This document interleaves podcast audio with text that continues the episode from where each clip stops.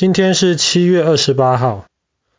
我们今天要讲的故事发生在一九七六年的夏天，地方是在中国的河北，在北京外面天津靠海的那边。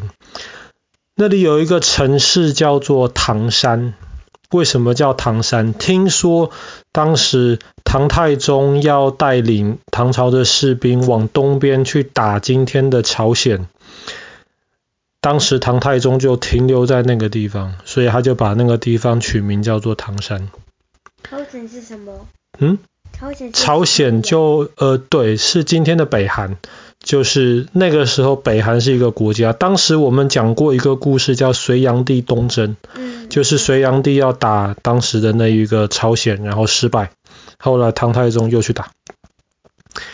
OK，一九七六年的唐山这个夏天其实有一点。特别为什么？那个时候那个夏天特别热，在一九七六年的时候，毕竟全球暖化还没有现在这么严重，那么热的一个夏天是很少见的。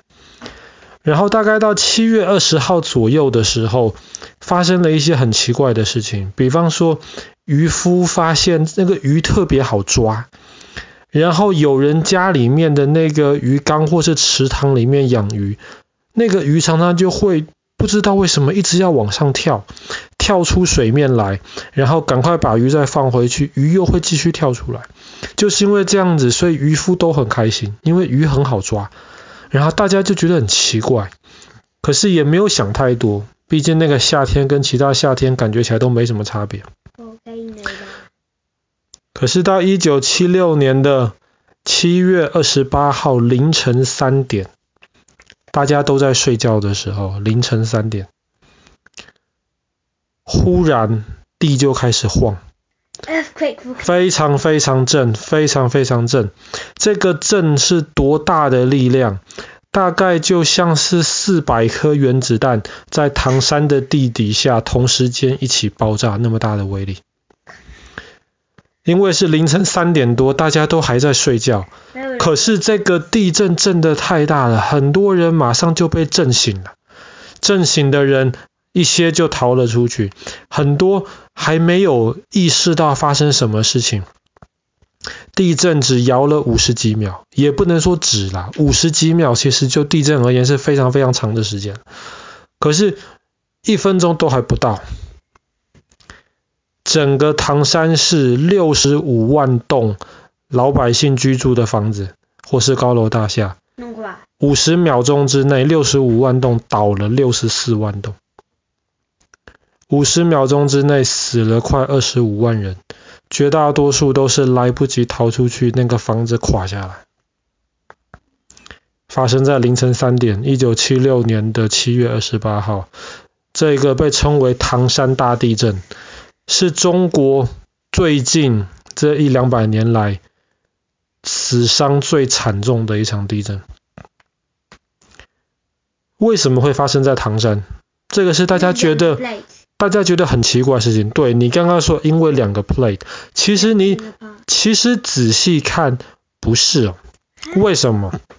因为绝大多数现在的教科书会告诉你，简单的来分，地球上有几个大板块。我们之前也讲过了，然后其中一个板块，太平洋板块跟东亚板块交界的地方是在哪里？日本啊、台湾啊这一带。所以日本跟台湾山都很高，而且都有火山。唐山其实在北京的外面，你如果只是简单的看地图的话，你会发现离那两块板块交界的地方有一段距离。所以这个地方其实大家没有想会发生这么大的地震。所以，所以，当然，现在科学家了解的事情越来越多，发现其实不是只有七个板块那么简单而已。发生，对，其实有很多很多小的，这七个只是比较大的。唐山可能也是在板块的中间，只是不是在那个我们知道的、熟悉的大的这些地方。而且唐山还有一个很大的问题，为什么？这个地方你仔细看，历史上是在黄河的下游，因为黄河带来很多很多泥沙，所以叫黄河嘛。然后这些泥沙因为比较重，最后有很多就会沉在，对，就会沉在那个黄河流过的那个地方。再加上历史上黄河又改道很多次，以前的黄河出海口跟现在的黄河出海口是不一样的。黄河改道很多事情，呃，黄河改道很多次。所以唐山这个地方其实本来就是盖在黄河这些泥沙冲出来的一个平原里面，这个地方本来土就比较软，再加上在那个时代七十年代，唐山其实已经住了非常非常多人，超过一百万人，这么多人住在唐山，所以那个整个唐山的市中心盖了很多高楼大厦，然后那个地基其实已经不是很稳。然后有这么多人，这么多房子盖在上面，唐山的地下水其实已经被抽得差不多了，所以那个地底下面本来的空间是由一些水来去呃去填它嘛，但是这个土本身就松软，再加上很多地下水已经被用光了，所以当地震一来的时候，哇，这房子倒塌的问题就很严重，再加上是晚上三点多的事情，大家根本逃不出去，绝大多数人逃不出去的。因为是发生在晚上三点多的事情，很多人其实都是到隔天早上才意识到，原来唐山发了这么大地震。其实这个地震因为太大了，北京、天津甚至到西安都感觉得到。可是因为绝大多数的人都还在睡觉，第二天早上大家发现，哎，为什么电话打不进唐山呢？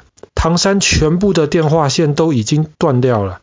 那时候唐山的铁轨哦，钢的轨道全部都被地震扭弯掉，火车根本开不过去。唐山的交通完完全全断掉，周围的桥啊、马路都裂掉，电话又不通。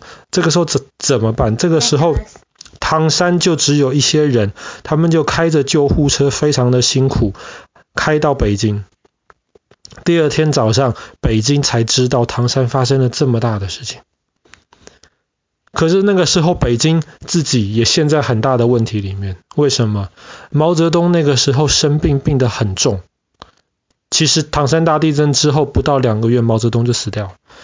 那个时候，毛泽东躺在床上，根本没有办法下床。在大地震的时候，还是很多的人就直接把毛泽东的床搬走，搬到安全的的那个地方去。所以毛泽东那个时候已经没有办法以领导人的身份来命令大家，来分配大家怎么样去救唐山。而且在那个时候，因为大家都知道毛泽东已经活不久了，所以毛泽东手下有一些坏蛋就开始要抢那个权力啊。他们那个时候最怕的就是叫邓小平的那个人。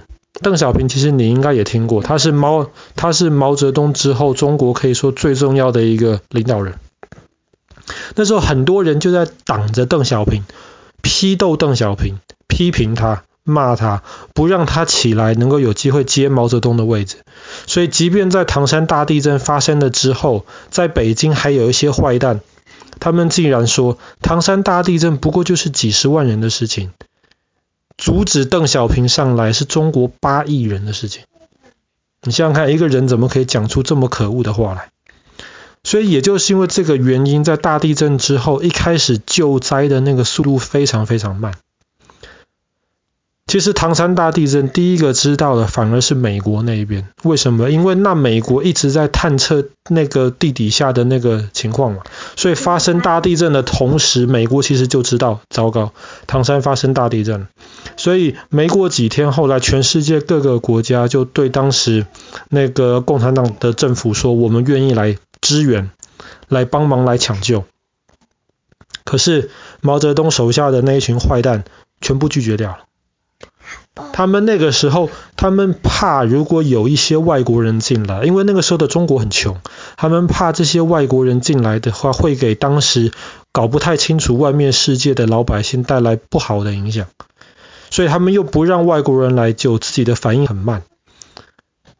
虽然解放军，虽然军队很快就进去了，可是大家其实也不是很有太多这种救这种大地震灾后重建的这一种。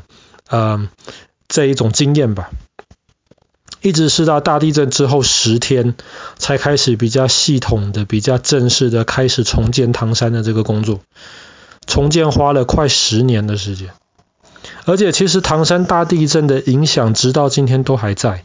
比方说去年，去年唐山又发生了一个地震，没有很大，但是你想想看呢，去年是二零二零年哦，唐山大地震一九七六年，中间已经隔了多少？四十四年的时间了。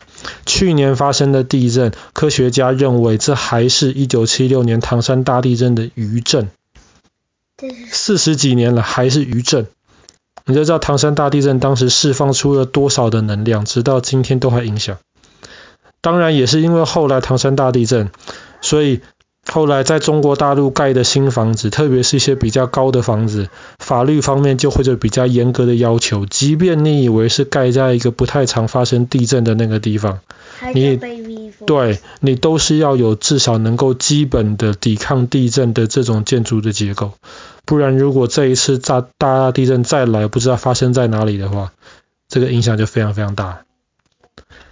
好了，那么我们今天的故事就讲到这边。一九七六年的今天发生的唐山大地震。